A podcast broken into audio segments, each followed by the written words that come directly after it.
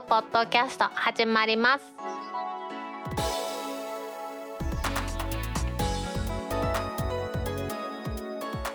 2021年9月17日タックポッドキャスト2第160回目の始まりです。この番組は天王寺アップルクラブの大道とコメントのコーナーからはタックメンバーの北尾姫とお届けします。今日のオープニングでお届けしたいのは日本時間で言いますと9月の15日水曜日の午前2時。感覚で言うと9月の14日金曜日の深夜という感じですね。火曜日から水曜日にかけての深夜に発表されました。アップルのイベントでたくさんの新製品が発表されましたのでそのお話をしたいと思います。今回はですねライフハッカーさんの記事で新 iPhone、iPad、Apple Watch 出た。スペック価格発売日まとめというシンプルで見やすい記事がありましたのでこの記事に沿ってお話をしたいと思います。今回ですね発表されました新製品ハードウェアのラインナップをまず整理しておこうと思います。iPhone の13シリーズですね。iPhone の13シリーズは大きく2つに分けて iPhone13 mini と無印の iPhone13 そして iPhone13 Pro と13 Pro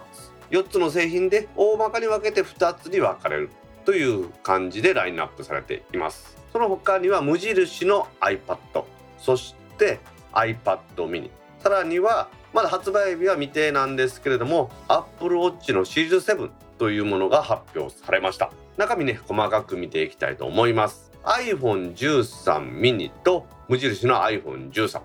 こちらは iPhone13 mini は5.4インチ。iPhone13 の無印は6.1インチ。でアルミニウムのボディです。カラーは5色展開でピンクブルーMidnight に Starlight。そして Red。Red だから Product Red ですけどもこの5色なんですね。これを見るとですね大道は赤好きですので iPhone13 mini の赤欲しいんですよね。これポケットに入れてっていう話なんですけれどもね。でもねまた後ほどお話ししようと思ってるんですけれども実は私ですね出勤する際にもこの天王寺アップルクラブのツイッターアカウントでニュースをね皆さんリツイートしてるのでそれを見てくれてる方もいると思いますけれども移動中によく iPhone の RSS リーダーから IT 系のニュースを見てそれをツイッターでリツイートしてそのリツイートしたものを次のコーナーニュースのコーナーで皆さんにご紹介するというのをやるときに iPhone12 Pro ではですね字がもう見え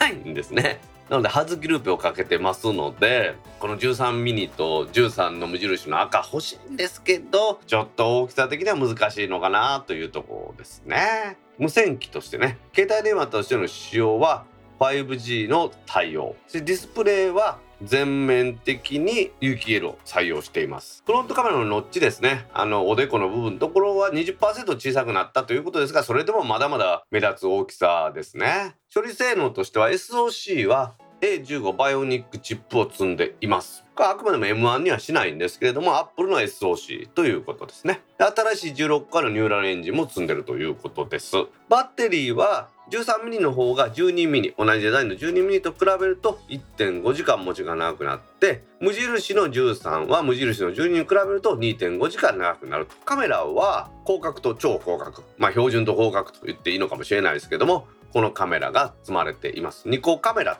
ということですね。カメラの位置がですね縦に並んだんじゃなくてって斜めで配置されてるカメラですね。ニコンのレンズが斜めに配置される格好になってこれなかなかかっこいいなというところではありますよね。前の縦よりもねこれ斜めの方なんかかっこいい感じしますよね。アップルの発表会でかなり時間をかけてやってましたシネマティックモードというものがあって映画の撮影のように被写体のフレームインを予想して自動フォーカスするとかっていうことができるらしいんですよね。すごいなと思ってます。コネクターの方はこれライトニングコネクターがそのままです。これ後で紹介していく iPad mini がね USB-C になったのでちょっとこれは意外というかまだライトニングを iPhone の方は続投するんだなっていうことが分かりました。気になる価格の方ですけれども iPhone13 mini が 128GB で8万6800円2号ロで9万8800円51で12万2800円。無印13が128ギガで9万880円2号ロで11万飛んで800円512で13万4800円というところで51にもね登場したので大容量が欲しいという人にはいいのかなと思いますよね。予約は今日の午後9時から予約開始で来週24日金曜日に発売されるということです。まあまあうん。これはね予想通りでお値段もそんなに高くないのでいい端末なのかなというところですよね。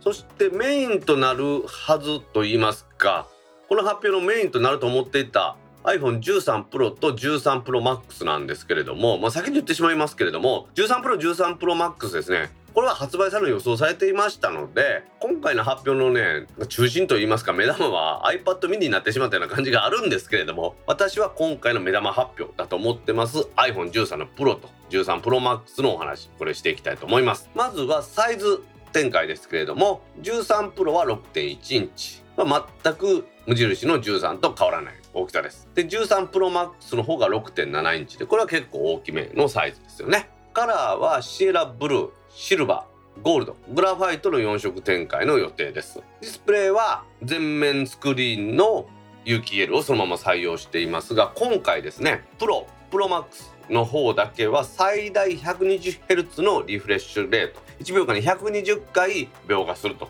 いうレートのディスプレイに変わっています。でコンテンツやスクロール速度に応じて最適なリフレッシュレートに自動調整してくれるということで、まあ、これでまたあれでしょうね。バッテリーの持ちなんかもうまいことしてるのかなというところですね。SOC は A15 バイオニックチップ。ここは13ミニと13と全く一緒なんですけれども GPU の方が5カーを採用したということで今までより最大50%高速化したグラフィックパフォーマンスということですから、まあ、大きな画面であったとしても描画に関してはかなりね進化したっていう感じがしますよね。バッテリーは13 Pro の方で12 Pro に比べて1.5時間長持ち。13 Pro Max の方は12 Pro Max に比べて2.5時間の長持ちということですからこれはなかなかいいな。バッテリーの持ちがいいのはね本当にいいことだと思いますよね。カメラは12 Pro の時と変わらずトリプルカメラです。望遠広角超広角いうことになっています。で私がね今回注目しているのはプロとプロマックスでのカメラ性能差がなくなりました。前回の時は Pro Max ですね。12 Pro Max の方がカメラの性能が高かったんですけれども今回の13になって13プロと13 Pro Max のカメラの性能差はなくなりましたのでカメラの性能差で Pro Max を選択していた人にとってはプロも選択肢に入るのでいいのかなというところですよね。望遠は 77mm の3倍の広角ズーム。F は2.8ですからね。明るくていいですよね。標準カメラ1倍となります広角のカメラは1.9ミクロンセンサーで暗所の撮影でもノイズが少ないと。シャッタースピードも高速化して絞りは1.5ですから。明るいですね。これもいいですね。超広角の方はですねなんと映すものに最大 20mm まで近寄れる超広角マクロこれが搭載されています視野角は約120度あるということですから超広角でね寄れるということですからこれはかなりいろんなことができるんじゃないかなと私思ってます。そしてこのカメラ3つとも全てナイトモードに対応してますので夜の撮影にも強いと。ビデオ撮影も最大で 4K30fps ですね。1秒間に30フレームの撮影に対応しています。で無印とミニのところにありましたシネマティックモード。それに加えて浅い社会振動を自動で追加して撮影よりフォーカスの切り替えが可能っていうねこれ。すげえなっていうところですよね。これね iPhone を買い替えるというのがこれがカメラを買い替えるですね。普段持ち歩くカメラを買い替えるという感覚になってきつつあるんじゃないかなというふうに思うんですよね。性能とかそんなんのプロマックスにも私ねだいぶ注目はしているんですけれども今ね本当にもう12プロで画面が字がですね見にくくてしょうがないと。あまり字を大きくすると今度は12プロの画面の大きさでは情報量が少なくなりすぎるというのがあるんですよね。なので外で12プロを見るときはほとんどハズクリップをかけて家帰ったらまだ8プラがありますね。iPhone8 プラス大きい画面があってそこはディスプレイも有機 EL じゃないんですけれどもこれ字が大きくしてるとメガネなしで見れますんでここの話から言うと13のプロマックスを欲しいというところですよね。今日の9時の予約どうしようかなと悩んでるところでそこで考えなくてはいけないですね。気になるお値段ですけれどもなんとですねプロとプロマックスは1テラのモデルがあります。一番小さいのが 120GB モデルで13プロの方が128で12万2800円。2頃の方が13万4800円。512で15万8800円。1テラで18万2800円。13のプロマックスの方は128ギガで13万4800円2号ロで14万6800円51で17万トンで800円1テラで19万4800円なんですね。これ19万4800円ってね高いんですけれども他と比べるとですよ1テラで19万4800円のプロマックスですね。これなんかもうお得なような気がしてきてねこれだいぶ錯覚に陥ってるんでねこれ気をつけないとダメですね。予約日と発売日は13 13ミニ13プロ13プロマックスともに9月17日今日の21時午後9時から予約開始しまして発売は来週24日の金曜日になるというところですね、iPhone13 については予想通りですね出る出ると言われてた4つのラインナップで出てきましたね。この番組で先週お伝えした衛星通信に関する噂ですね。はい、何でもこれ噂ですよ。噂ですよ。発表されたもんじゃありませんよというふうにお話しながら話した衛星通信については今回やはり搭載されなかったということなんですよね。ただこれアップルの場合ですね実はハードウェア的にはもう対応してたけれどもソフトウェア的に対応してなかったからソフトウェアのバージョンアップをしたら iOS のバージョンアップしたら実は対応してるとかっていうのがたまにありますのでね淡い期待を持っておきたいと思いますけれども iFixit さんとかがバラしてですねこれ衛星対応のユニット入ってるじゃんっていうことにはねなったらねいいなとは思っていますけれども、まあ、そこはねまだわからないところですが iPhone13 シリーズですね。結構値段はいいですけれどもなかなかですねいろんなところで素晴らしいスペックですね。iPhone12 Pro Max をうちの副代表兼音楽部長の柴さんが買ってですね大阪空港近辺で航空機が着陸するシーンをですねビデオ撮影されたことあったんですけれども長男猫です。撮影されてたことあったんですけれどもその時いやすげえなこれと思ったんですが13プロではさらにビデオの機能が向上していますのでビデオを撮る人にはいいのかなというところではありますよね。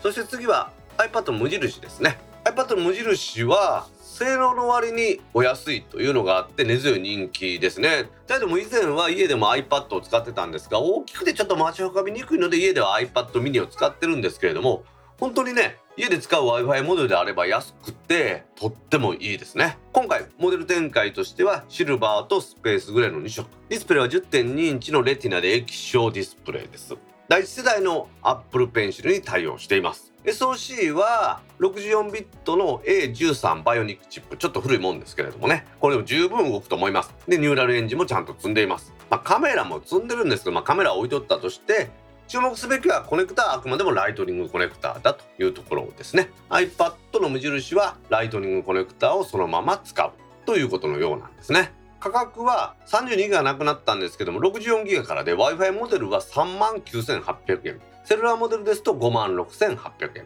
2頃のモデルの方は Wi-Fi モデルで5万7800円。セルラーモデルで7万4800円でね。これはそんなにお得だと思いませんけれども64ギガの Wi-Fi モデルが3万9800円っていうのは私かなりこの大きさのタブレットではお得だなという気がしていますね。この無印の iPad はすでにですね発表日の9月の15日から予約開されていまして発売は iPhone などと同じ来週9月の24日の金曜日になっています。で次ですよ次。次が発表のメインみたいになってしまいました。iPad mini です。iPad mini 大道も iPad mini は第5世代持ってますけれども第6世代の iPad mini がついに発売されました。カラーはパープルピンクスターライトスペースグレーの4色展開で形がですね iPad iPad Pro と同じような形で周りのこの何て言うんですかところがフラットな感じになりましてかなりいい感じですよね。でさらにさらにですねセルラーモデルではなんと 5G に対応しました。ってことは iPhone12 で 5G を使ってていいなと思ってた方外に持ち出すこの iPad Pro でも外に持ち出します iPad mini でも 5G が体験できますで Apple Pencil の第2世代に対応しまして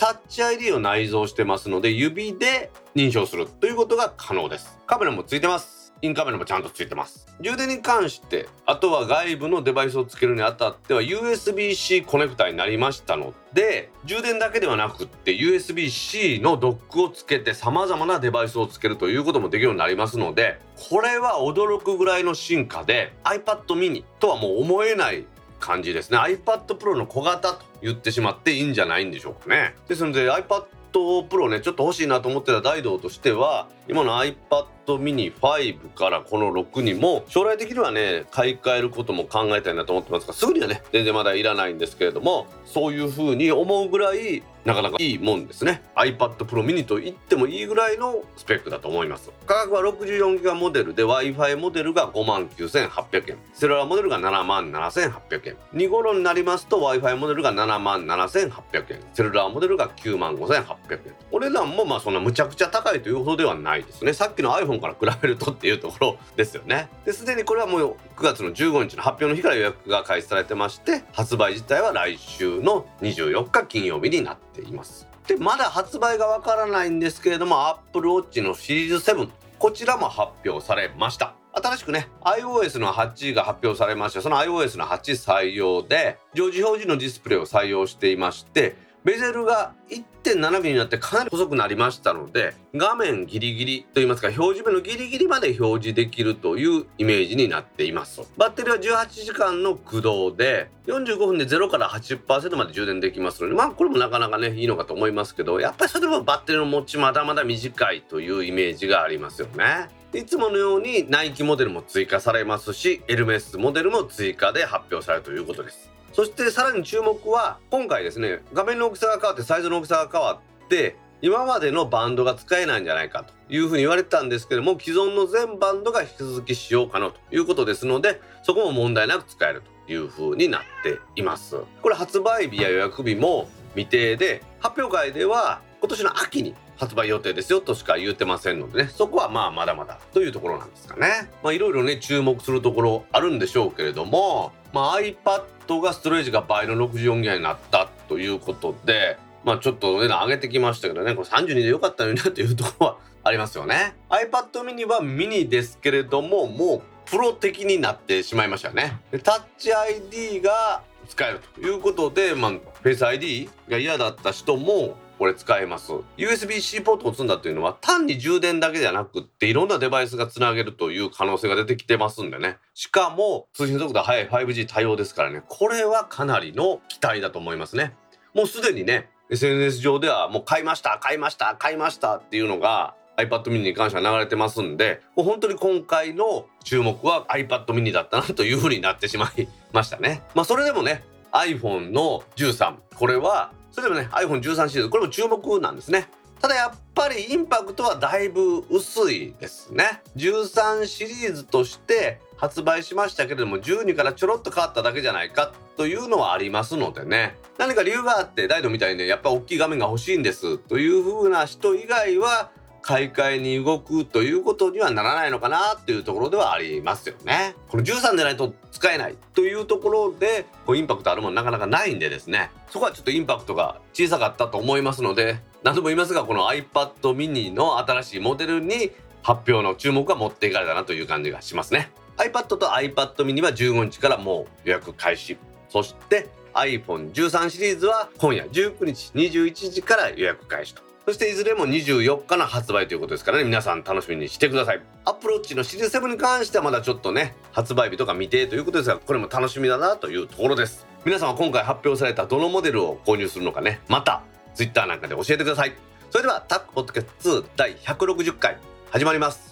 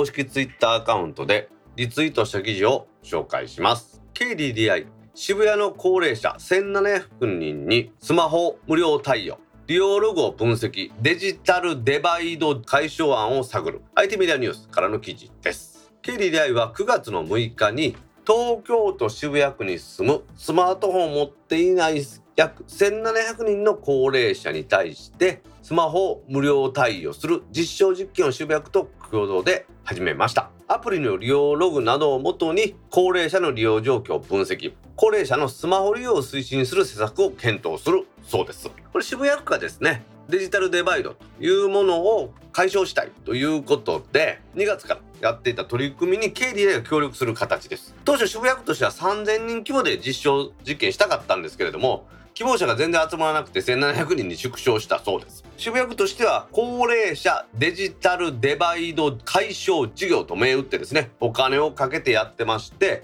QOL ですねクオリティオブライフ生活の向上ですね。これを生活の質の向上これを目指しているそうです。防災情報を伝えたり介護予防の情報を伝えたり様々な行政に対するものにオンライン申請をしたり健康アプリや見守りをできるようにするということなんですね。通信料や通話料これは渋谷区が負担してくれるらしくて実験期間は2年間。貸し出すのはサムスンの端末ということなんですね。まあ、デジタルデバイドというものの解消ですからスマホにはもともとキャッシュレス決済アプリとか健康管理アプリと。あとは渋谷区の防災アプリというね渋谷区オリジナルのアプリがあるらしいんですけどもそれをインストールしてそれぞれの利用者のログを収集するわけですね。プライバシーに配慮するということで通話やメール写真インターネットの検索履歴などは取得しないということになってるそうなんですけどまあどこまでね本当なのかよく分かりませんけれども。さらにこのデジタルデバイスをバーンと配って終わりということではなくって期間中は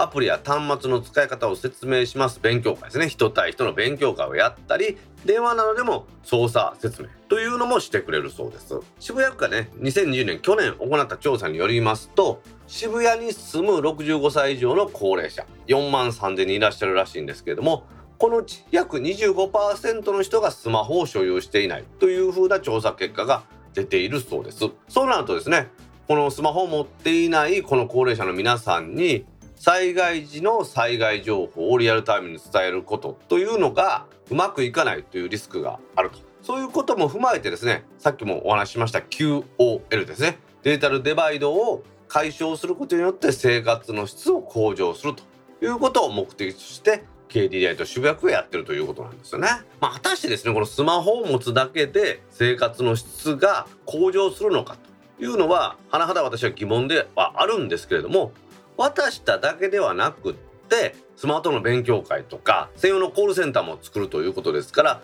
それを作ることによってスマホの利用方法をちゃんとですね高齢者の方にお知らせしてそして利用の促進を図ってですね QOL 向上するというのは私本当にいいことだと思いますんでね。KDDI がただね端末を配りたいだけでやってるんだったら困るんですけれどもこれは行政渋谷区も一緒に入ってやってると。いうことなんでちょっと安心はしていますね。さあねどうなんですかね。皆さんもいろんなことはやられてると思うんですけれども私はスマートフォン使うことによって生活の質が向上したというのは様々な面で確かに実感はしているんですよね。朝起きますとスマートスピーカーで今日の天気だとかそういうのをね聞きますけれどもその後出勤する際に行き先案内アプリなんかを使ってて運行情報なんかも一緒に見れますので電車が遅れてないことを確認したりして電車に乗って。そして電車の中では今ご紹介しているニュースもそうですけれども天王寺アップルクラブの公式ツイッターアカウントで様々なニュースを見てリツイートして皆さんに発信すると。その時もちろんポッドキャストを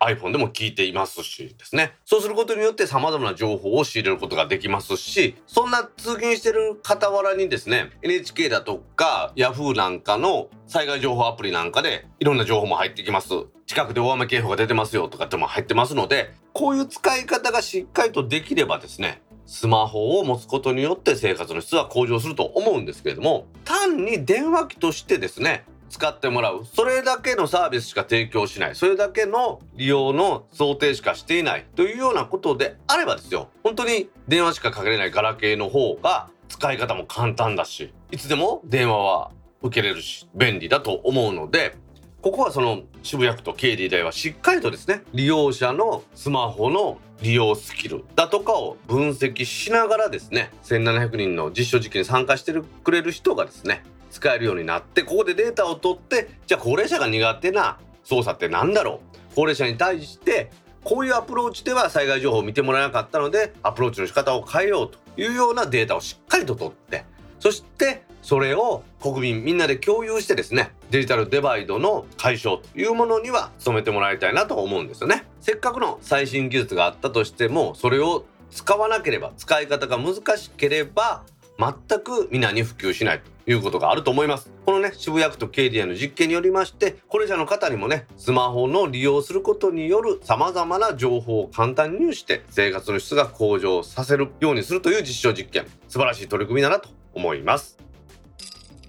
後払いサービスペイディをアメリカペイパルが買収。3000億円で。IT メディアビジネスからの記事です。後払いサービスを運営します。ペイディという会社。これ日本の会社なんですけれども。これをアメリカの決済大手のペイパルが買収しました。ペイパルの公式発表によりますと世界第3位の e コマース市場である日本での EC 事業に加えて今回の買収により国内決済市場での機能やサービスを拡充することでペイパルの存在感をさらに高めるということを発表しました。買収自体は今年2021年末までに完了する予定だそうです。私勉強不足のペイディというのをちゃんと調べてなかったんですけれどもアップルの公式サイトで買い物するときに以前はオリコかなんかの信販会社の24回ローンとかそんなの使えたんですがそうじゃなくて3回で後払いとかっていうのがあってこれなんだろうと思ってたらこれがまさにこのペイディの後払いサービスというものでクレジットカードなんかを利用しなくても後払いサービスができてそれをコンビニだとか銀行口座の引き落としでできるそうなんですね。クレジットカードなんかと違うのは信用をクレジットカードの場合は先にですね審査をしてその時だけの分割払いだとしてもいろいろ審査があると思うんですがこのペイディはですねいろんな技術 IT 技術を駆使しまして申し込んでから5分でその審査が終わるそうなんですね。これすごいなと思ってます。日本でのペイディのアカウント数利用者数はすでに600万を超えているということでペイパルが買収した後もこのペイディブランドでそのまま事業をやるそうです。この後払いサービスですね。日本では海外では BNPL Buy Now Pay Later というふうに呼ばれているらしくて利用者が今急増しています。後払いサービスの市場規模は日本国内で来年2022年には1兆3500億円に拡大されるというふうに言われてるらしくてこれすごいですよね。大手のネットプロテクションズというところが運営してます NP 後払いとかですね。メルペイもサービスを検討中と。で ZOZO がもう ZOZO 付け払いとですね。GMO 後払い。Yahoo とかファミペイも参入しているそうです。でこのペイディというのは無利息の分割払いで先ほど言いました NP 後払いと並ぶこの日本での業界大手だそうです。しかしねやっぱクレジットカードっていうのが私普通でそれでしか買い物したことなかったんですけれどもそのクレジットカードというものがない人にとってはこのペイディの後払いサービスというのはかなりすごいサービスだと思うんですよね。でもちょっと意外なのは私ペイパルで買い物する時にクレジットカードを登録してそしてそれをペイパルからそのカードを使う形にしてやりましたんでペイパル自体はクレジットカードなんかと今までね仲良くやってきたはずなんですけれどもそれが今回それで崩れるっていうことなんでしょうかね。私らその利用者は自分のカード情報をこのペイパルにパチパチパチって打ち込んでですよ。ペイパルからそのカード使うとデジタルウォレットみたいでとっても便利だった覚えがあるんですよね。なのでこのペイディの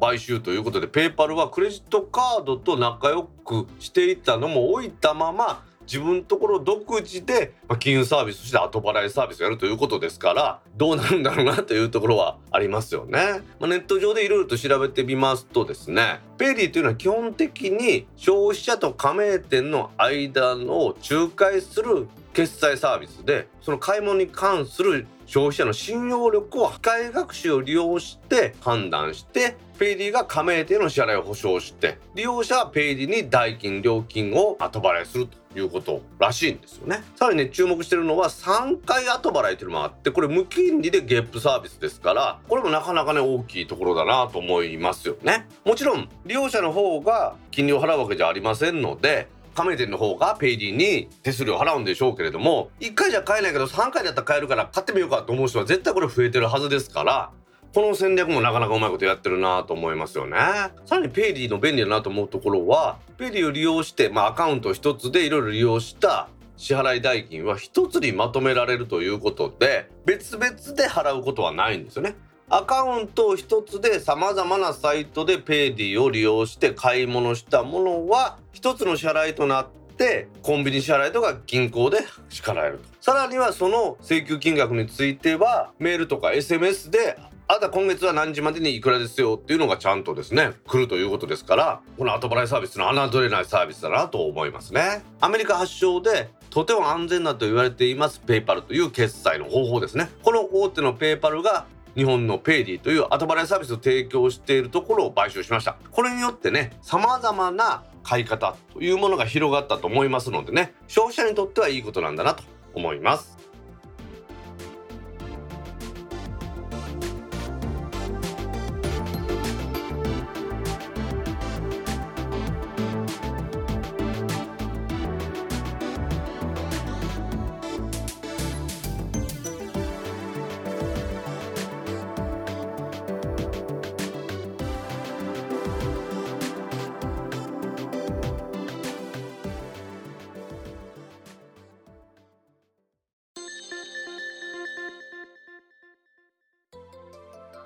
ックポッドキャストにいただいたコメントを読んでいくコーナーです。このコーナーからはタックメンバーの北尾姫とお届けします。皆さんコメントありがとうございます。今週もたくさんのコメントありがとうございます。まずはじめに Facebook ページにいただいたコメントの中から一部を紹介します。はいお願いします。衛星通信への対応はもしかしたらファーストネットからリクエストがあったのかもしれませんね。ファーストネットというのはアメリカで運用されている警察、ですキュー、消防など向けの無線サービスでコストメリットの観点から MCA 無線ではなく 4G 携帯電話網を使用していて iPhone11 Pro も対応端末になっています。アメリカは 4G 携帯電話のエリア外になる場所もまだまだあるので衛星通信でカバーしたいというリクエストが出ているのかもしれませんね。ちなみにアメリカはこのサービスに必要となる災害現場など地局の電波が届かない場所で端末同士での通話。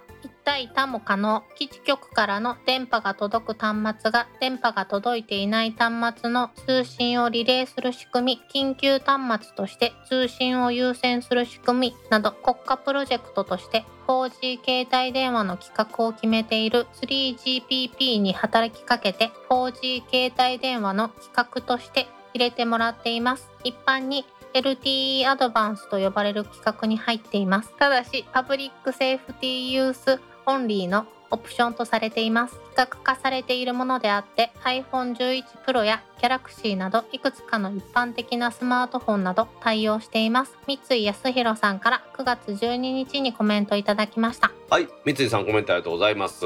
ありがとうございます。さすが姫英語が堪能なので素晴らしい発音でしたね全く読みながら理解できませんでした。これ大道さんの得意分野ですね。まあね。MCA ってマルチチャンネルアクセスって言って普通例えばある周波数帯を一つの機関が使うと周りでそれ使えなくなっちゃうじゃないですか。うん。だから基地局も例えば周波数帯が違えば大阪やったら奈良の生駒の山の上とか六甲山の山の上にそれぞれの例えば警察消防とか言って別々に立てたらなんかちょっともったいないでしょ？うん MCA ってマルチチャンネルアクセスなんでそこに共同の無線局を設けてその無線のチャンネルが空いてないか空いてるかを判断して基地局側や端末側から空いてるところを使って相手を呼び出したりするやり方なんですね。うん。これ画期的なんですけどアメリカぐらい国土が広くなってきたら今度は携帯電話とプラスして MCA 無線局基地局も建てるっていうのはもったいない。携帯電話は商業ですからバンバン建てていくじゃないですか。じゃあそこの会社と契約して消防とかレスキュー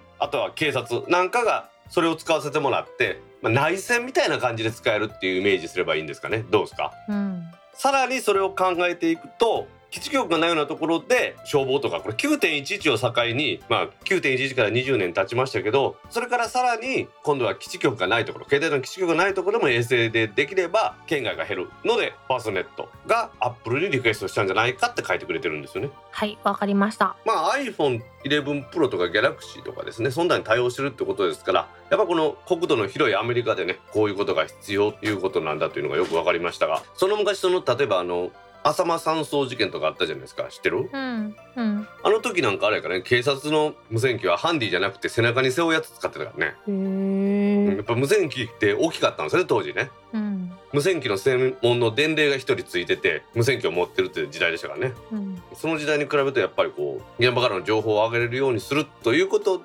治安機関もきめ細やかな対応するということなんでしょうね。はい。というわけで水木さんコメントありがとうございました。ありがとうございました続きましてディスコードサーバーにいただいたコメントの中から一部を紹介します。はいお願いします。実はオムロンの体組成計を購入してしまいました。オムロンコネクトでつながる HBF228T です。以前より同じくオムロンコネクトでつながる血圧計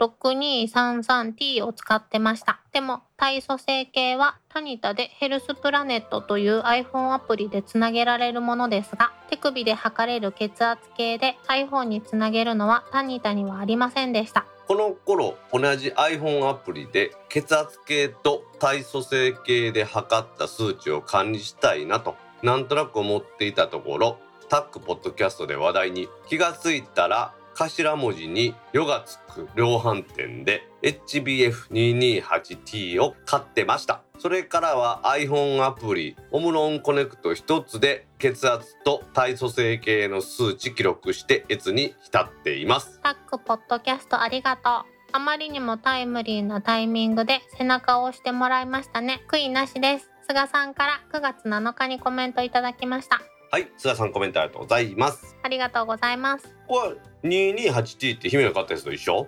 ？228T が一緒かな。うん。しかも「よ」がつく量販店ってそこまで一緒なんじゃん。そうね、一緒やわ。どうね最近体脂肪率は？体脂肪率ってたやすく変化するよね。そうね。わしついに70キロ切りましたよ。何したん？気合ですね。はあ、ちょっと私週末に暴飲暴食をしすぎて お腹にきたよね。暴飲暴食は気をつけなあかんね。本当体脂肪率ってたやすく変わるやろ。それ考えたら。うん、ものすごく変わる。菅さんからもタックポッドキャストありがとうってことですよ。まあまあうちの番組は皆さんのためになる情報をね配信しようと思って頑張ってますからこれでなんか本格的に体を絞ろうと思ったらいよいよ楽しくなってくるんやろうなと思って。最高72だったのに、まあ、70ちょっと切るぐらいまで行きましたからまあ少しずつ絞れてきてるのかなと思いますけどね、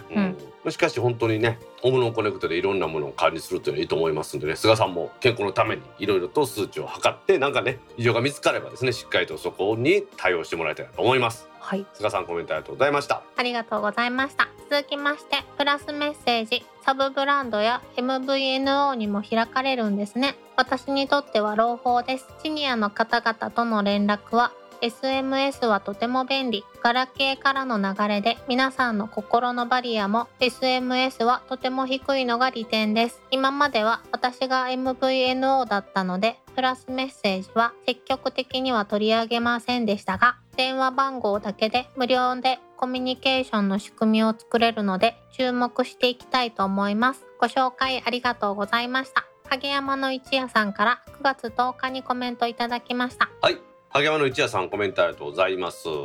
ありがとうございます。プラスメッセージがねいよいよ MVA ノートでも使われた話ねちょっとこの前姫ともお話しましたけれども、はい。これで萩山の一夜さんは、まあ、シニアの方といろいろと連絡を取るような機会があるっていうことなんでしょうけれども。うん。その時にやっぱりその便利なんでしょうね。ショートメッセージって言うんでしたっけ？SMS って昔の言い方、あんまりそのショートメッセージの頃から SMS もそうですけどあんまり使ってなかったのでうん。高齢者の方使ってる方多いですよね。うん、なんか意外とビジネスシーンでは使うことが多いかもしれない。どういう時にですか？あの電車に乗っているので出れません。電話に出れませんとか携帯に電話するやん。そしたらその後そんなメッセージが来たりとか。なるほどなるほど誰々に営業の誰々さんにちょっと電話してみようかと思ってかけたらうん。出えへんかったと。ほんならすぐに SMS で帰ってくるってことですね。今ちょっと電車乗ってるから出れませんねみたいな感じで、うん、お客さんとか取引先とかもそうやね、うん。電車が遅れているので何分後ぐらいになりますとか。うん姫もやっぱりそんなん送ったりするんですか？うーん。私はショートメッセージを送るっていう文化がないんやけど。うん。なんか IT 系企業やったらですよもう本当にプラットフォーム関係なくチャットなんかずっとやってるじゃないですかみんな。うん。そのねプロジェクトごとにやったり部署ごとにやったり一つのチャットツールの中でこうルームを分けたりしてやってるからうん。逆に電車で遅れて着くの遅れますっていう時は連絡する方法困るんかなと思いますよね。あーでもなんか毎回毎回違うツールを使って連絡してくる人がいる 本当に何を見たらいいのかわからなくて LINE もそうだし Facebook のメッセンジャーもあるし Google のハングアウトもあるしメールできたりするのね。同じ日でもツールが違ってたりするの、同じ日でも？ささっきのメールの返事 LINE できたとか なんかあれやねネットに書き込んだことに対して何でも LINE でコメント送ってくるような感じですね。うんあのすごい一人だけなんだけどねまあ、そのプラスメッセージのおかげで MVNO に通わされたので励みの一夜さんの方が MVNO だったからやっとこれでシニアの方と同じプラットフォームが使えるということなんでしょうね。うん私は SMS こそ変なメッセージしか来ないんですけどね。うん。私もプライベートの携帯はそう。フィッシングメールしか来ないんですよね。うん。なので全部受信拒否したのかと思うぐらいですもんね。うん、というか私も今見てて結構来ててびっくりした。SMS? DT フード認証コードを確認してください。使ってへんしプラスメッセージね。SMS の高機能版ということで利用するところはあるんでしょうけれどもなかなかですね他のツールがあると我々は使わないところですが高齢者の方にはね便利な一面があるのかなと思います。はい。励みの一夜さんコメントありがとうございました。ありがとうございました。続きましてツイッターでハッシュタグタックキャストとタック宛てにツイートいただいた中から一部を紹介します。はいお願いします158回159回を3時間のロングドライブの間に車内でまとめて拝聴。158回のニュースのコーナーで突然入るニャーに心臓が止まるかと思うほどびっくり。しばらくバクバク止まらず秀則さん郷さんから9月12日7時44分にツイートいただきました。はい秀則さんコメントありがとうございます。ニャー。にゃー秀則さん驚かして申し訳ありませんでした。先日タックの定例会があったんですけどうん。うちの長男猫が机の上に来るのはいいんですけどうん。降りてくださいってお願いしても降りてくれないんですけどたまになんかこう気になることがあって飛んで降りていきよるんですよね。その時にあのグラスを落としてくれてですね。うわ。大変でした。奴らちょっともうそういうのがあるんで気をつけとかんとですね。蓋付きのグラスにしたらいいんじゃないの？蓋付きのグラス面倒なんですよね。蓋閉めんの。うん、確かに面倒くさいしそのお酒美味しいかなと思ったら美味しくないなと思って、やっぱグラスで飲むのがいいですからね。うん、香りも大事ですから、まあ、うちの番組は引き続きニャーは入るんですよ。はい。あいつらが何を目的としてニャーと言ってるのかっていうのは最近分かってくるようになったんですよね。出演したいです。ほあの最近はあのレーザーポインター風のあの猫が気になるやつを仕入れたんですよ。ううん。あれでどうにかして誘い出して下ろそうとしてるんですけど乗られたらね。うん。無理です。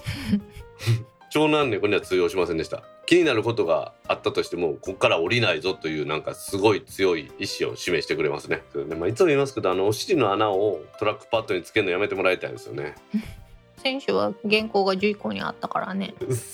前足をキーボードの上に置くのが好きなんですよね。うん。で後ろはこのトラックパッドの上に乗せるっていうのが好きなんですよね。ちょっとひんやりしてて気持ちいいんちゃう、多分そうだと思うんですよ。うん、この戦いは長く続きそうです。いや永遠やろというわけでひでねさんコメントありがとうございました。ありがとうございました。続きまして楽天の eSIM を申し込み予定なんですが楽天リンクの音質は気にかかります。現在マイネオですがこちらもアプリ使うのですが自分の声が小玉のように聞こえてくるので心地よくないんですよ。ブラフォード2さんから9月6日8時39分にツイートいただきました。はい村さんコメントありがとうございます。ありがとうございます。自分の声は小玉エコーって言うんですよね。うん。これは音声通話でね一番質が悪いダメなやつですね。うーんこれをねいかにしてなくすかと音声ネットワークの中でなくすかっていうのを一時期ね私真剣に取り組んでたことがあるんですよ。まあ歌ってる分には気持ちよく聞こえるけどね。これ私の専門の話で姫は全く興味ないと思うんですけど。うん。うんって言うなうんって。手短にお願いできる？なんていう時間にします、うん。ほんだら。まあどっちにしろ回線の設計が悪いんですよこれは。うんこれ永遠のテーマなんですよね。だから IP 電話も最初できた頃めっちゃ音質が悪いとか言われたじゃないですか。うん。まあ今ねだいぶ良くなりましたけどね。だからこういうところで新しい技術っていうのはやっぱ難しいところがちょっとあるんでしょうね。うん。衛星通信ってて静止衛星使うやつやったら喋ってから帰ってくるまで0.5秒ぐらいあって。一国道産みたいなやつやろ？なそうそうそうそうそうそうそう。スカイプの調子悪い時みたいな感じですよ。うん。もう最近でもあれでしょ。そのズーム会議とかそういうのをみんなやるようになって自分の声が相手に届いて相手が喋るのが自分のところに返ってくるっていうのは時間かかるっていうのをみんなだいぶ学んできたでしょ。うん。待てるようになりましたけど。そうじゃないとやっぱりちょっとお話も厳しいですよね。うん。今は無料のこの通話システムの十分音質がいいので私は助かってます。私も助かってます。姫のところのさマンションは前はほら夜になったらデータ通信の速度が落ちてさ結構音質が悪かったりしたけど今はそれない？なんかね最近は結構順調なのよね。まあそれだったらええことですよ。そんな感じでね回線にも影響されるっていうのもありますからね。回線にも影響されないなんかいろんな仕組みをですねシステムとして作っていかないとダメなんでしょうね。はい。というわけでブラさんコメントありがとうございました。ありがとうございました。続きまして最近は再生スピードは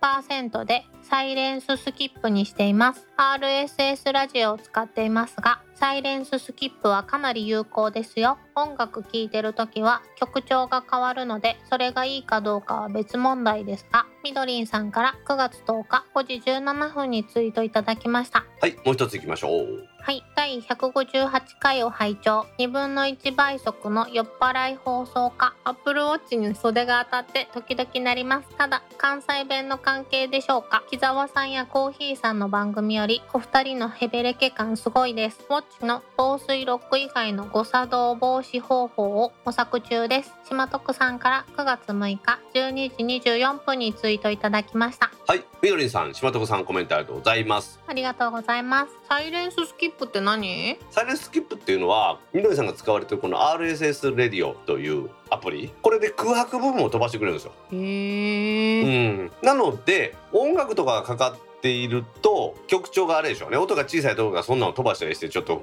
再生がふにゃふにゃふにゃになるんでしょうね多分。うんうん。確かにそうなると NHK のラジオなんかで無音部分が結構あるじゃないですかああいうラジオ番組って。うんああいうところはポンポンポンポン詰めれていいんでしょうね。へえ知らなかった、うん。ちなみにうちの場合私が一人で喋ってるところもそうですけどこの姫と喋ってるところは特にスカイプの遅延を予想してこうちょっと待って喋ってるじゃないですかずっと。うんこれは全部詰めてるんですよ私、おー。うん、なのでまあだいぶテンポよく聞きやすくなってるのかなと思いますので。うんうん。もうなんか波形見るとここはいらない波形だっていうのが最近分かってくるようになってきてですね。うん。ですのでサイレンススキップを配信側でもすでにやってるって感じですかね。うん柴藤さんの話で2分の1の酔っ払いかですね関西弁の関係で木澤さんやコーヒーさんの番組よりヘベレケ感がすごいらしいですよ。うんなんかちょっとわかる気がする。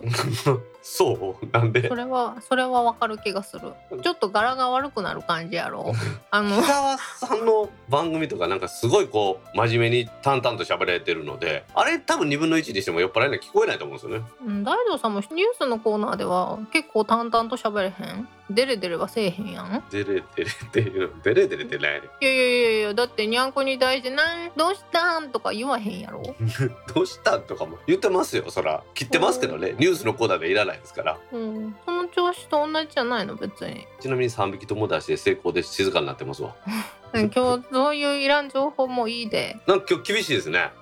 いやなんかもう初っ端のコメントからすごいノリに乗ってるからこのまま行くと今日はやばいなと思って。あ大丈夫？ちゃんと録音できてる？あ赤いランプついてますし今日は邪魔が入ってないんで大丈夫です、はい。まあ、柴徳さんのこの袖が当たってっていうのは分かりますね。iPhone で再生しとってもそうですしもちろん Apple Watch 再生してもそうですけど時計の画面からその切り替わるんですよね。再生画面に、うん。あの時に当たっちゃうんでしょうね、へえそういうわけで皆さんねいろんな聞き方をされてるということですがもう好きなように聞いてくださいで結構ですからね。はい。私は1.2から1.5で聞くっていうことが多いですね。うーんうんあれいきなり1.5で朝出かけると聞くとなんかめっちゃ早いような気するんですけどまず1.2で耳を鳴らすんですよ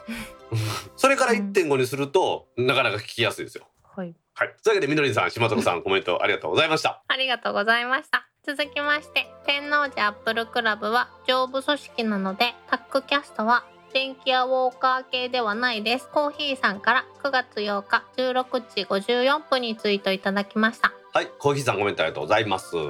ありがとうございます。はいでこれはあの電気屋ウォーカー系ポッドキャストっていう話がツイッターで出たんでうん。もちろん電気屋ウォーカー系ですよと言ったらコーヒーさんから天王寺アップルクラブは常務組織なのでというまあまあ冗談ですけどねねだって上納金納めてもらってないもんね。上納金納めてもらってないから上部組織じゃないんじゃないですかこれもしかして、うん、そうやね。まあしかしタックのねメンバーいろんなところで活躍してますしねやっぱ面白いなと思ったのはうん。タックのこの前の定例会の時にですよ一番盛り上がったのはあの鉄塔カードっていうカードがあるっていう話で盛り上がりましたね何鉄塔か。あの電力会社の送電線のごっつい鉄塔あるじゃないですかうん。あのごっついのがカードになってって売ってるらしいんですよポテトチップスについてるやつ？ついてたね今でもあるんかなあれねうん、ある。あそうなんやうん。まあそんな感じですよその鉄塔カードの話で鉄塔見に行こうかって話になりましたからねみんなと。まあそんな感じですわ天王寺アップルクラブはいろんな人がいますけど結構一致団結しましたよよかった。マニアックがいっぱい集まってきて。まあその鉄塔カードについてはうちのフェイスブックにもちょっと書いたんですけどまたこのシーサーにリンク貼っときますんでまた見てください皆さんはい。私も見ときます。というわけでコーヒーさんコメントありがとうございましたありがとうございました。続きまして、衛星通信、非常に興味深いです。山はどうしても県外が多いので、非常時に衛星電話が使えたら、いろいろなことが大きく変わると思います。事前情報での次期 iPhone の価格を聞いて、今回は見送りかなと思っていましたが、これが本当なら買ってしまいそうです。ひまちゃんから9月12日14時14分にツイートいただきました。はいひまちゃんコメントありがとうございますありがとうございます。ちょっと iPhone の話は置いといたとしてですよはい。コメントをもらう方から読んでもらう方になりますからね。はい、あの年に数回だいぶお世話になっております。まああのなんかギャランティーなしで出てもらうって本当申し訳ないんですよね。そうなの、そうなの。もう私は姫にもギャランティーないと思ってたけどよく考えたらなんかギャランティー的なことだいぶしてるなってことが分かってきたんでもうもうはい。そっちは気兼ねなく。うん。ひまちゃんねギャランティー的なことをやってくれてるのはコーヒーさんですからね。コーヒーさんからいろいろ支給されて収録環境も整えてるわけじゃないですか。うん、そのコーヒーさんに支給された収録環境を使って収録してもらって音源をもらうというどうですかこの横取りみたいな感じでいいでしょう いろんな人に支えられてるってことやね。そういう言い方もできますけど姫なんか今日綺麗な言い方しましたね。いや、なんか、そっか、ひまちゃんにお世話になってるだけじゃなくて、コーヒーさんにもお世話になってるのかと思って。そうですよ。本当そうなんですよ。で、よくよく考えると、私は皆さんのコメントで生きているので。はいそうですね 回り回って、いろんな人に支えられてるなって思いました。と最近皆さんからのコメントたくさんいただいてね読み切れなくて本当申し訳ないんですが全てね私も姫もちゃんと目は通していますんでねはい。懲りずに送ってください番組で紹介させてもらう基準っていうのは特にないんですけどもやっぱりタイムリーな話題とかのことを優先する時もあればですねあと気になる話題だとかそういうのを優先したりとかいう時もありますので何をもって番組で発表させてもらうかっていうのはなかなかちょっとね毎回違うんですけれどもたくさん皆さんにコメントもらったものに関しましてはちゃんと目を通してそして私と姫でいろいろと検討はしてますんでねはい。ちょっとこの話の続きですが10月1日配信の第162回にはひまちゃんが登場してくれます。あの3連休じゃないわ飛び石連休の9月25日くらいまでにですねいつものタッグキャストとひまちゃんっていうタグをつけていただいたものをですねひまちゃん会に取っておいてひまちゃんに呼んでもらおうと思ってますんで皆さんどしどしコメントください。お願いします。でひまちゃん会終わったらまた姫にどしどしコメントくださいね。はい、ちょっとドキドキするやん。ひまちゃん会でみんながこうわーって押し寄せすぎてうん。ちょっと一段落みたいになってしまったらどうしようって思うやん。なるほど。なるほど。わかりました。そういうことはないと思いますんでそれも安心してください。両方お願いします。はい。皆さん両方お願いしますはい。今週のコメントは以上です。皆さんコメントありがとうございました。当番組宛てのコメントは Apple Podcast アプリのレビュー Facebook ページのコメントタック公式ブログへのコメント Discord サーバー Twitter のメーション「ハッシュタグタックキャスト」などでお待ちしています。お待ちしてます。今週も皆さんたくさんのコメントありがとうございました。ありがとうございました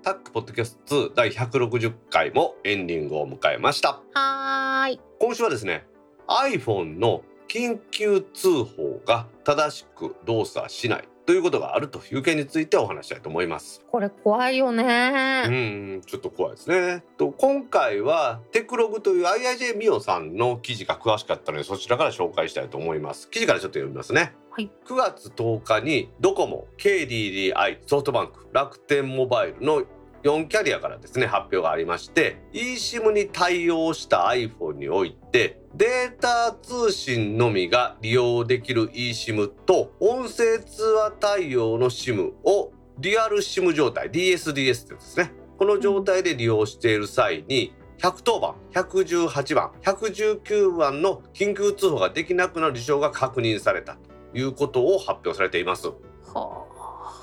もうこれ今は IIJ ミオさんの記事を読んだんですがドコモの公式発表をちょっと読んでみますね先にね。はい。ドコモは確認されている発生条件として SIM カードと eSIM の組み合わせで回線を併用して利用している場合に音声通話が利用できないデータ通信専用 SIM をモバイルデータ通信用の回線として設定している場合って書いてるんですよ。うん。ってことはですよ IIJ ミオの書いてくれてるのは音声通信用の SIM を入れてさらに eSIM でデータ通信専用としてるとうんダメだっていうふうに書いてあったんですけど、うん。ドコモの書き方だったら逆でもあるっていうことだと思うんですよね。うん。物理 SIM デュアル SIM ですか？ら物理 SIM をデータ専用にして eSIM が音声だったとしてもこれなんかあるような感じがするんですけどどうやらですようん。この推定される原因としてはうん。本来緊急通報というものですね110番119番118番というのは音声対応 SIM から発信しなければいけないのがデータしか使えない回線から発信しようとしてできないんじゃないかっていうふうに書かれてるんですよね。うん。でこれはドコモの発表でもそうですしマイネオの発表でも IIJMU の発表でもあとはソフトバンクの発表でもそうなんですけどうん。Android 製品では本辞書の対象となる機種はないって書いてるんですよ。うん。でさらには iPhone でもデュアル SIM でできるものですから11機種ですね。重要な話なんで機種の紹介しておきますと iPhone12 mini iPhone12 Pro Max 12 Pro ただの 12iPhone11 Pro 11 Pro Max ただの11 iPhone XS Max ただの 10S それに 10R に SE の第2世代。このデュアル SIM というものができる eSIM 対応の製品で発生してるらしいですね。うん。でこれね発信できるかどうかの実験もできないじゃないですか110番かけたら怒られますからねうん。これさ、ほんとしみじみ困るよね。姫はまあそのアンドロイドでもちろん対象外ですけれども私の場合ですよ、主回線も副回線もつまり物理 SIM で入れてるドコモのアハモも eSIM で入れてる楽天モバイルもどちらも音声通信ができる契約にしてるじゃないですかうん。なので私の場合は発生しないですよねこれはうん。片っぽがデータ通信のみの場合そのデータ通信の本来音声通話が発信できないところを iPhone が使おうとしてしまうっていうところに不具合があるみたいなんでですねうん。うん。うん。うん。うん。姫は110番通報とかなんかしたことありますか？ない私痴漢に襲われたこととかないんですか？交番に行ったことはあるよストーカーみたいな人につけられた？うん119番もないそう私119番はあの職場のなんか火災通報であのやったことありますよ。え刺された時は自分で行ったん？それた時は病院自分で行きましたよ。えこれカット いやカットしなくていいですけど。そんなにそんなにあれですからね。チーム出てないですからね。もうちゃんと自分でグッと手で押さえたらチーム止まりましたんで。いやまっとうに生きてたらそんなことあんまり起こらないやんかそうですね。まあ事故ですからあれは。最近多いやんかそういう事件が。でもああの理由もなくそうされている人に対してすごく失礼な発言だと思うよ。通り魔的にね何にもないのにいきなりこう支えたりね道歩いてるだけでね。そういうのとはうん。違うだろうっていうことが言いたい。掘り起こしてみると火は大道さんにあるわけやんか。なんかすいません。それとはちゃうやろ？まあそうですね。あのでもさこれ、はい。本当にさっき大道さんが言った通りはい。確かめてみたくてもできひんやんか。そうですね。でも本当に困った時に使えなかったらどうしてくれんねんって思えへん？開放としてはやっぱりモバイルデータ通信の副回線というのをもう切るっていうんですか？うんそれをしてくださいって書いてますね。やっぱりその今姫がまさに言った通りでこれ実験もできへんわけですからうん。本当に自分でそういう状態が発生するのかどうかっていう実験もできへんわけですよ。うん。で緊急時の時にねああかん110番しやな。ちょっと待ってよ。まずは設定から、えっと、副回線の、えー使用を切ってと。よし OK これで主回線のみ、えー電話かけたら主回線しかつながん状態。よし110番ってはしないですからね。いやそもそもこの現象があるっていうのを知ってる人がどれぐらいいるのかっていうのも問題じゃない、まあまあ確かにそうですね。今回 IAJ ミオさんはそれを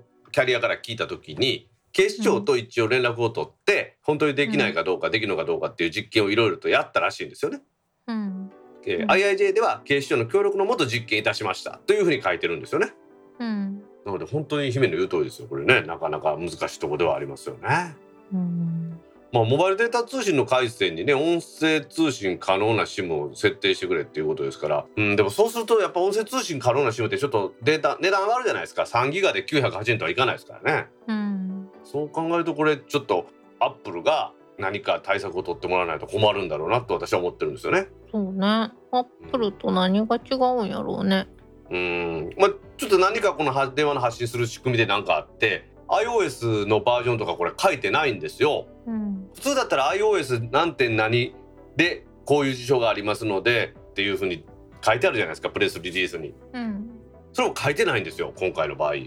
ーん。なのでハードウェアとしてなんか対応しなあかんことがあるんじゃないかっていう気がしてしょうがないですこれ予想に過ぎないですよ。けどうん。なんか言うてることはわかるでしょ？そうね。ところで118番って知ってる？うん。知らないの。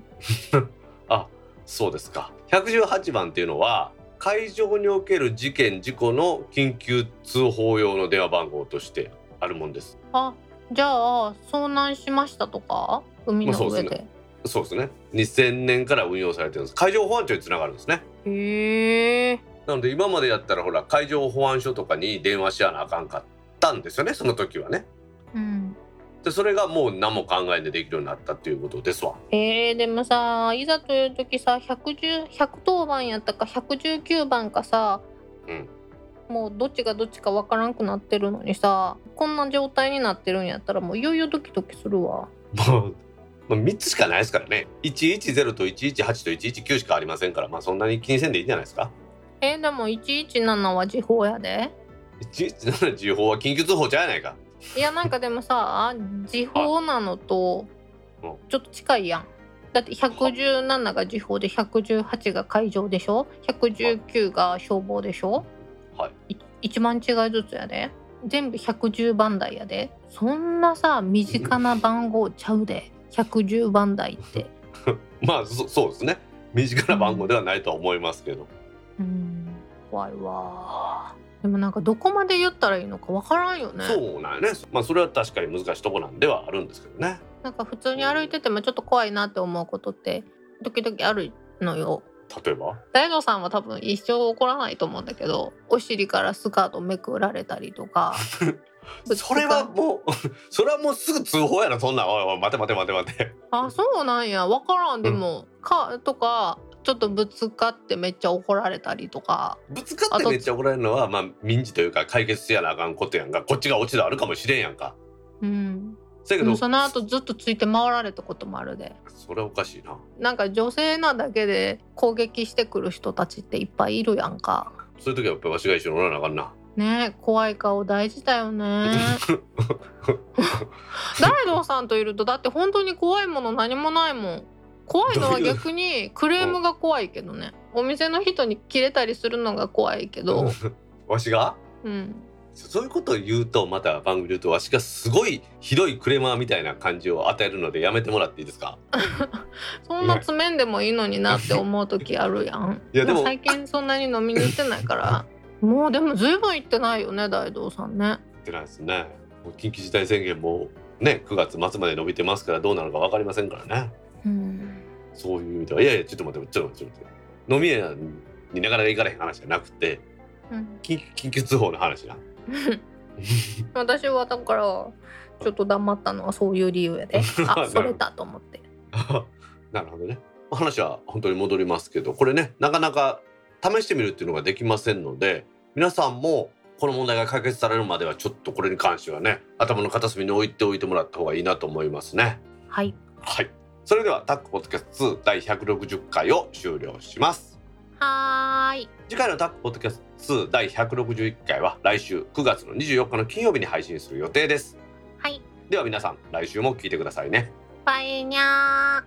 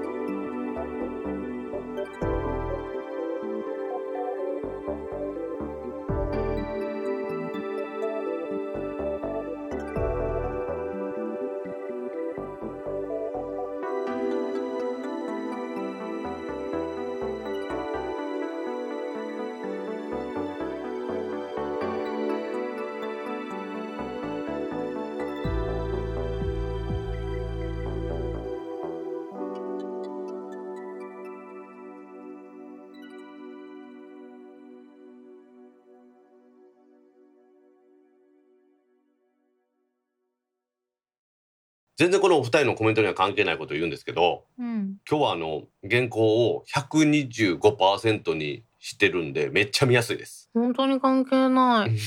いやでもこのみどりんさんの100%っていうので思い出したんですけどすいません。本当に関係ない あんまりそういうこと言うとおまけで使うよいや全然関係ないじゃんそして今言うことだったの？はい、なんかすいません。あの、いや、何度も言いますけど、みどりんさんの100%って書いたの見て、あ、今日は125%にしてるからめっちゃ数字も見やすいわと思ったもんで、はい。すいません。何度もって言ってますけどまだ2回目ですけどね